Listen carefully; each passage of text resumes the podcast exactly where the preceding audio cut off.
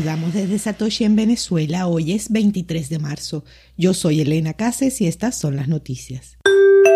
Crypto.com obtiene patrocinio de la Copa Mundial de la FIFA por una suma no revelada. ¿Saben el Mundial que se celebra en Qatar? El mismo al que Amnistía Internacional ha llamado el Mundial de la Vergüenza debido a las múltiples denuncias de trabajo forzado y tratos inhumanos de los inmigrantes encargados de la construcción el mismo en el que una trabajadora de la FIFA denuncia haber sido violada mientras cumplía funciones en el país y que luego de haber denunciado a su atacante fue condenada a 100 latigazos y 7 años de prisión por mantener relaciones sexuales fuera del matrimonio, ese que se jugará en un país donde las criptomonedas están baneadas del sistema bancario y de su centro financiero.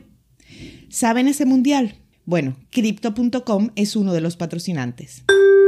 La correlación de Bitcoin con el SIP 500 alcanza un máximo de 17 meses. La correlación de los 90 días entre Bitcoin y el índice bursátil de referencia de Wall Street, el SIP 500, subió a 0.49 el viernes, el más alto desde octubre de 2020 según datos rastreados por Arcan Research. La correlación de Bitcoin con el SIP 500 solo ha sido mayor durante cinco días en la historia de Bitcoin, lo que demuestra que el régimen de correlación actual no tiene precedentes en la historia de la criptomoneda. Todo según el boletín semanal de Arcane Research publicado el martes.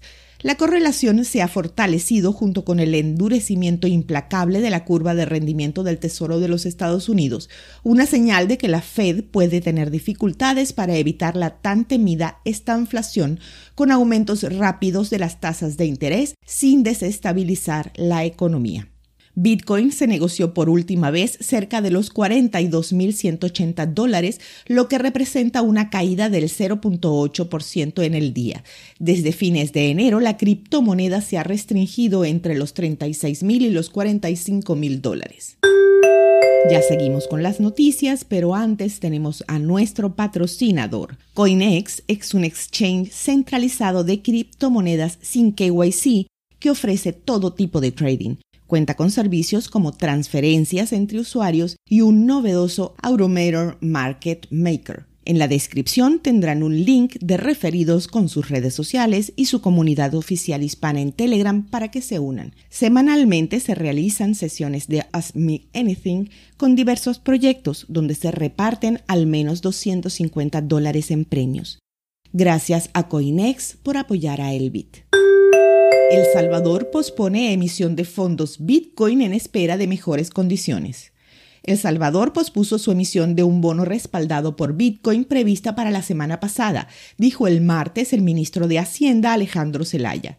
El gobierno centroamericano había programado el lanzamiento del bono por mil millones de dólares entre el 15 y el 20 de marzo, pero la guerra entre Rusia y Ucrania y la volatilidad de la criptomoneda llevaron a las autoridades a cambiar la fecha. Celaya declaró a una televisora local, y cito, en mayo o junio las variables del mercado son diferentes, a más tardar en septiembre. Después de septiembre, si uno sale al mercado internacional, es difícil captar capital. El país centroamericano está navegando aguas turbulentas con la criptomoneda en febrero, las cifras de remesas movidas en Bitcoin llegaron a su nivel más bajo, solo el 1.7% del total, es decir, unos 9.4 millones de dólares. En contraste, en octubre de 2021, justo después de que se promulgara la ley, se enviaron unos 29.7 millones de dólares.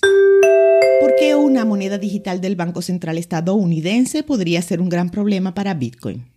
David Wu, ex alto ejecutivo de Bank of America, es famoso por su predicción de 2013 de que Bitcoin demostraría ser una alternativa viable a los proveedores tradicionales de transferencia de dinero. Wu dio declaraciones durante una entrevista transmitida en el podcast de The Block, explicando por qué es posible que Bitcoin no se salve de los problemas económicos y geopolíticos que ve que se pueden formar en el horizonte. Cito. Si volvemos a la situación de los años 70 en la que los bancos centrales están imprimiendo dinero, piensan que simplemente alentarán a las personas a ingresar a Bitcoin. Una vez que tengan su moneda digital o CBDC, sabrán cada centavo que tienes. Todo va a estar bajo el control del gobierno y en ese punto van a tomar medidas enérgicas como locos contra Bitcoin. Para ilustrar su punto, Wu señaló a China, donde el lanzamiento de una CBDC resultó ser una dura represión de los servicios que facilitan el intercambio de monedas fiduciarias y criptoactivos. A principios de este mes, la administración de Biden emitió una orden ejecutiva que, entre otras cosas, pone mayor urgencia en los esfuerzos de investigación y desarrollo del diseño potencial y las opciones de implementación de una CBDC en los Estados Unidos. Wu sugiere que es este evento en particular el que tendrá un profundo impacto en Bitcoin. Y cito, una vez que tengas una moneda digital de Banco Central, ¿no crees que la actitud hacia Bitcoin va a cambiar por completo? A mediodía de hoy, el precio de Bitcoin es más de 42 mil dólares con una variación al alza en 24 horas del 0%. El hash rate es 215 exahashes por segundo. Esto fue el Bit desde Satoshi en Venezuela.